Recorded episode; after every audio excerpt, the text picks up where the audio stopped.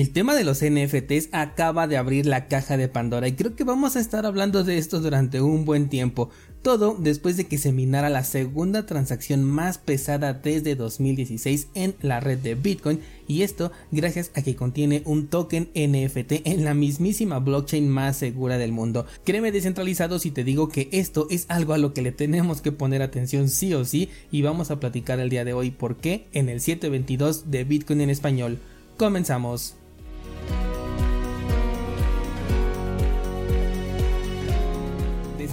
Hoy quiero comentar un tema súper importante. Se trata de algo que se está debatiendo abiertamente en redes sociales y se está especulando un montón con ello. Así que por favor toma lo que diga el día de hoy en este episodio con pinzas porque lleva mucha especulación y apenas como que lo estamos procesando bien, nos estamos generando más dudas que respuestas y vaya que es algo que por el momento y ya estoy empezando a especular podría hacer que las cosas se pusieran complicadas en el futuro. No sé bien ni cómo empezar, pero bueno, a ver, recordarás que la semana pasada te comentaba que cuando en una red se hacen actualizaciones, esta red vuelve a un estado, digamos, de prueba, un estado en el que puede ser vulnerable a nuevos ataques porque pues se hizo un cambio en el código. Esto lo platicamos cuando hablábamos de que Ethereum se había actualizado en varias ocasiones y a alguien de la comunidad pues lo veía como positivo, siendo que en cada actualización pues está regrese y regrese a este estado de prueba y a posibles vulnerabilidades. Bueno, pues algo así podría estar sucediendo en este momento con Bitcoin.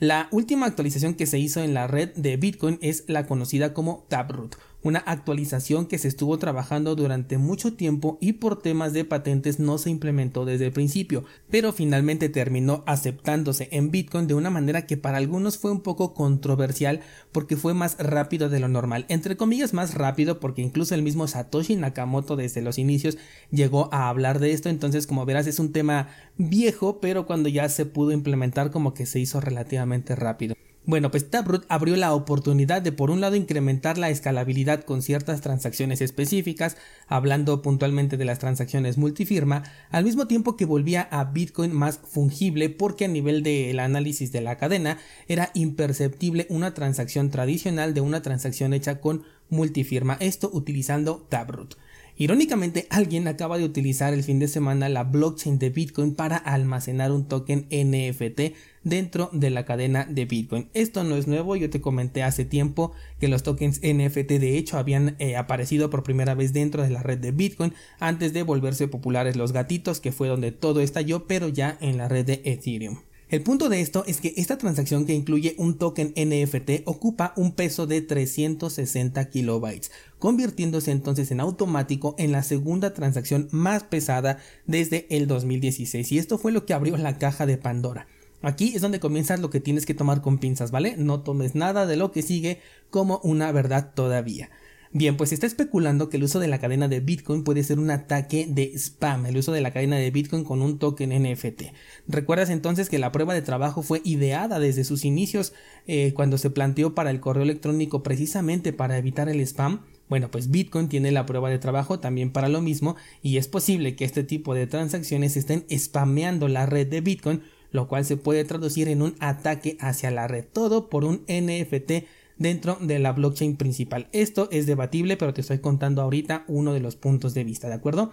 De hecho, tenemos dos formas de ver esta situación. Por un lado tenemos la negativa. Gracias a Taproot se puede modificar una de las instrucciones dentro de una transacción que es el OP return. Después, gracias a Segwit se puede eliminar el espacio de la firma y reemplazar este espacio con nueva información, que en este caso la información es la que tú quieras, que fue donde aquí se metió el código del token NFT generando una transacción bastante pesada tomando en cuenta pues las transacciones tradicionales que se hacen en la red de Bitcoin. Si una transacción tiene ese peso entonces ocupa más espacio en el bloque, el cual tiene un límite de 4 megas gracias a Segwit y esto deja menos espacio para transacciones normales. ¿Cuál es el problema con esto? Bueno, que ahorita fue una imagen de solamente 360 kilobytes, pero mañana puede ser un MP3, puede ser un video y una sola transacción puede ocupar todo el tamaño del bloque de los 4 megas, dejando fuera las demás transacciones o dejando que, eh, que estén para otro bloque. Esto podría provocar una congestión en la red, de nuevo como la que vimos en 2017, y llevar las comisiones a las nubes. Pero esto incluso deja de ser un problema porque tenemos por supuesto ya soluciones de segunda capa si es que necesitamos hacer una transacción rápida, así que por ese lado digamos que tenemos cierta solución. El problema es que Esto de hoy fue solamente un experimento, pero el día de mañana puede sí ser un ataque de spam bien dirigido que podría estar incentivado para que haga que la red de Bitcoin colapse. Aquí es donde ahora comienza el debate, porque algunos dicen que este tipo de transacciones deberían de bloquearse, mientras otros defienden que mientras se pague la comisión hacia el minero y sobre todo se respeten las reglas del consenso, entonces esta transacción con o sin NFT es completamente válida y cada quien es completamente libre de utilizar sus satoshis de la manera en la que mejor les convenga. Esto incluye entonces a estas transacciones que algunos podrían considerar como un ataque de spam y otros lo podríamos considerar como simplemente una transacción donde alguien decidió pues eh, adjuntar un token NFT. Es posible, y repito que hoy hay mucha especulación en el aire en este episodio, que se comience a barajar la idea incluso de una bifurcación en Bitcoin por parte de algunos grupos e incluso otro ataque diferente al del que estamos hablando en este momento, aprovechando esta brecha de que después de tanto tiempo existe una motivación para crear un nuevo Bitcoin que, entre comillas, solucione este, entre comillas, problema dentro de Bitcoin. Hace ratito te dije que hay dos formas de ver esto. La segunda es la medianamente positiva. Un token NFT en la red de Bitcoin es extremadamente seguro y en verdad es eterno a diferencia de los tokens actuales NFT que se venden por miles de dólares. Esto porque esos tokens, los populares, lo único que tienen es un enlace criptográfico a una nube en donde está guardada la imagen, pero esa nube no tiene ningún incentivo económico para guardar esta imagen, por lo que cualquier cosa que le dé un incentivo para remover esa imagen y reemplazarla por otra cosa que sí le dé un incentivo económico, podría ganarle. Entonces un día podrías tener un token, no sé, de los monos aburridos o de los Axie Infinity que conserva todas sus características jugables o transferibles, pero que en donde va la imagen ya no te aparecería la imagen y en su lugar diría error no data. La pregunta aquí será, estos monos aburridos, esos tokens de Axie Infinity que hoy valen miles o bueno, los de Axie ya no valen miles, pero que en su momento lo llegaron a valer, ¿seguirán teniendo este mismo valor cuando ya no tengan la imagen que las distinguía? Algo muy interesante, ¿no? Pero ese es punto y aparte. El punto es que esto no sucedería con el token creado aquí en la red de Bitcoin porque lo subió directamente a la blockchain. O sea, para quitarlo de ahí habría que alterar la cadena de bloques, lo cual para este punto yo creo que ya sabes que es prácticamente imposible. El problema viene en el costo que requiere ponerlo ahí, tanto monetario para el usuario como a nivel de espacio en el bloque para todos nosotros. Esta transacción, por ejemplo, costó 20 dólares por comisión, que si lo comparamos con la red de Ethereum sería mucho más económico aquí en Bitcoin, porque en Ethereum estamos hablando de más de 100 dólares lo que costaría eh, el colgar un token NFT dentro de su red. Ahora, como sabes, dentro de Bitcoin las comisiones van en función de satoshis por byte. Entre más peso tenga una transacción, más costosa va a ser. Aquí es donde viene el otro debate, y es que con la liberación de Segwit el espacio se hizo más grande y la comisión se hizo más pequeña, lo cual es contraproducente en este caso porque el minero entonces recibiría menos comisión por bloque, haciendo que pueda llegar a pensar, bueno, pues entonces me conviene más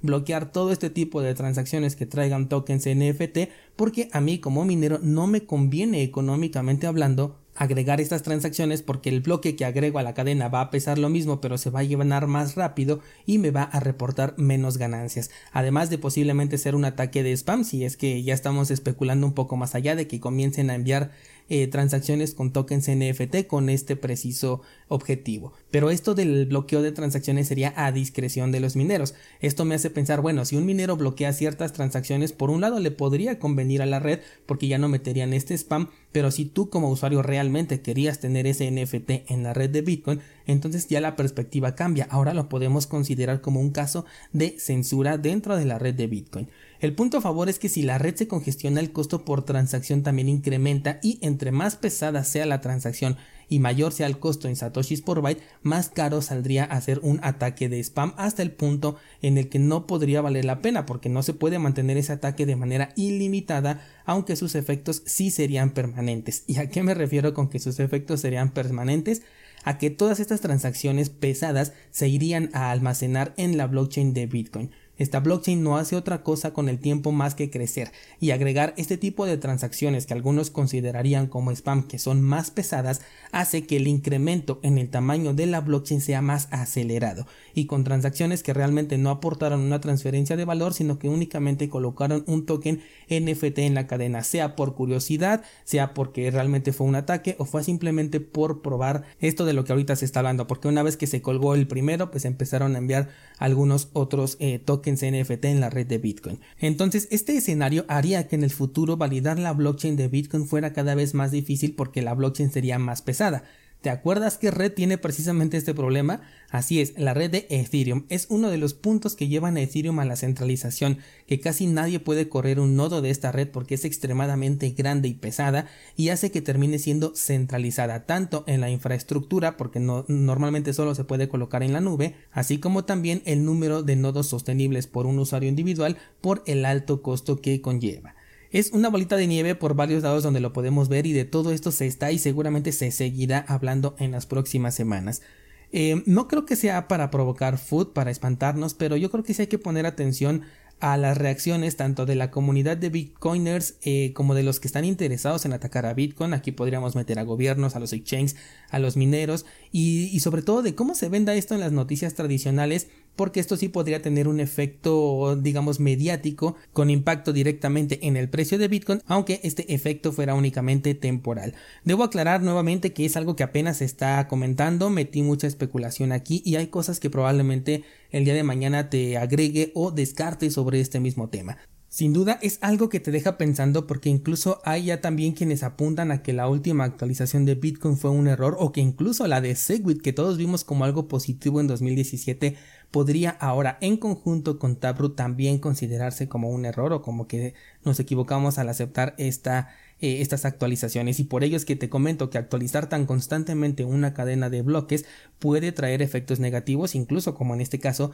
cinco años después. De nuevo estos son apenas comentarios de la propia comunidad todavía no tenemos nada realmente claro ni sabemos cuáles van a ser realmente los efectos. Quizás posteriormente únicamente lo recordemos como algo que nos hizo dudar, pero gracias a la construcción de Bitcoin, a que su emisión es limitada y no se puede hacer un ataque constante, y sobre todo a que la comisión también incrementa conforme el tamaño de la transacción lo hace. Todo esto puede proteger a la red de Bitcoin, así que por eso es muy interesante revisar qué es lo que va a ocurrir aquí y sobre todo cómo va a reaccionar cada uno de los diferentes sectores que están interesados en Bitcoin de una u otra manera. Tienes el grupo de Discord para dejarme tus comentarios, los cuales estaré leyendo con mucho gusto y seguro que esto es algo de lo que vamos a seguir hablando a lo largo de la semana. Por el día de hoy sería todo, muchas gracias y hasta mañana.